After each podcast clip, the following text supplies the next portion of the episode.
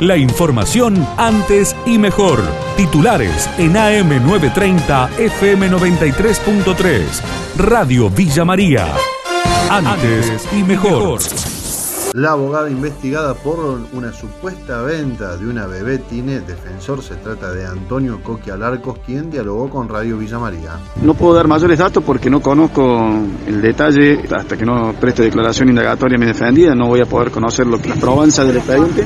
Estamos con mucha ansiedad de, lograr entrar al expediente para ver qué pruebas hay, en qué se basó la señora fiscal para ordenar la detención de mi colega y, y hoy defendido. Por ahora existe una sospecha de que ella habría cometido un delito que estaría relacionado con lo previsto en el artículo 138 y 139 del Código Penal, que esto es supresión del Estado civil. En criollo lo que quiere decir que ella habría colaborado a que una persona que debería llamarse de una manera se termine llamando de otra, ya sea por este, una adopción, por ejemplo, o darle una adopción, lo cual es está tipificado, está contemplado esta conducta en el 138 del Código Penal y si bien es muy escasa la pena, eh, la señora fiscal con su criterio entendió que valía la pena, valga la redundancia, eh, mantener la presa porque entiende que ha participado en este delito.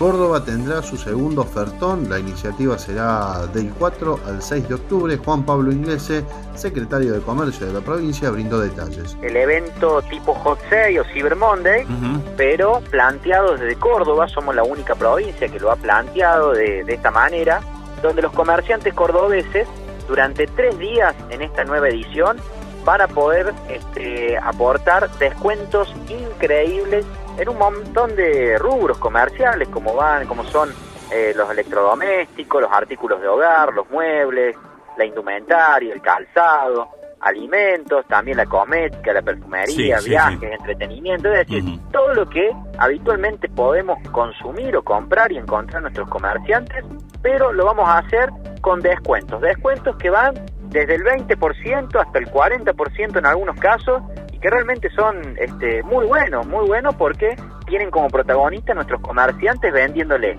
a los consumidores de la provincia y de todo el país. Bioquímicos advierten sobre la grave situación del sector por la indiferencia de PAMI.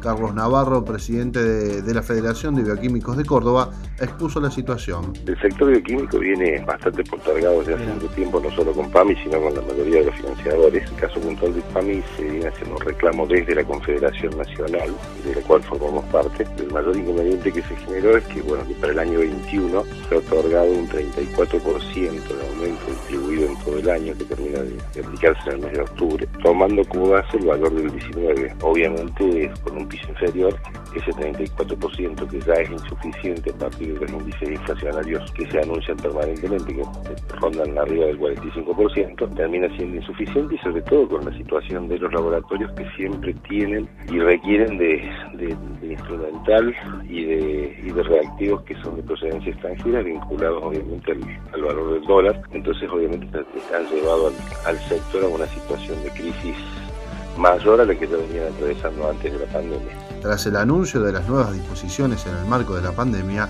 consultamos a Hugo Pisi, infectólogo y asesor del gobierno. Yo y varios creemos que esto todavía no ha terminado, la epidemia sigue, Delta sigue estando como la espada de Damocles en nuestras cabezas, ya ha avanzado un 5, un 6% en el país, todos los días hay nuevos casos y fundamentalmente tiene la característica de ser una variable muy, pero muy contagiosa, contagia en segundos, o sea, cuando decimos contagiar en segundos estamos hablando que, que contagia más o menos en 35 segundos. Las otras, las anteriores, tenían que estar a lo mejor 10 minutos, 15 minutos para enfermarse. El uso de barbijo es una barrera que ha permitido que existieran menos casos de bronquiolitis, cuadros alérgicos, neumonía, gripe, bronquitis eh, y fundamentalmente nos cuidó contra este virus tan impredecible y con tanta capacidad destructiva. La bodega argentina Zucardi fue elegida como el mejor viñedo del mundo en 2021. José Zucardi,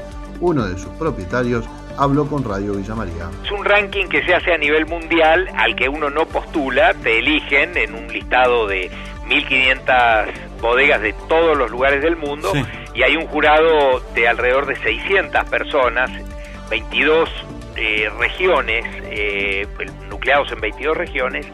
Entonces es un tema realmente importante y que pone a Argentina y que pone en este caso al Valle de Uco en, en Mendoza en el mapa.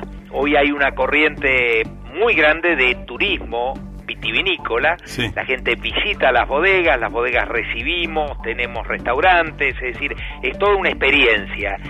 Y esta elección, la verdad que, bueno, ha sido muy, muy importante y creo que pone a nuestra región en el mapa y ayuda a comunicar.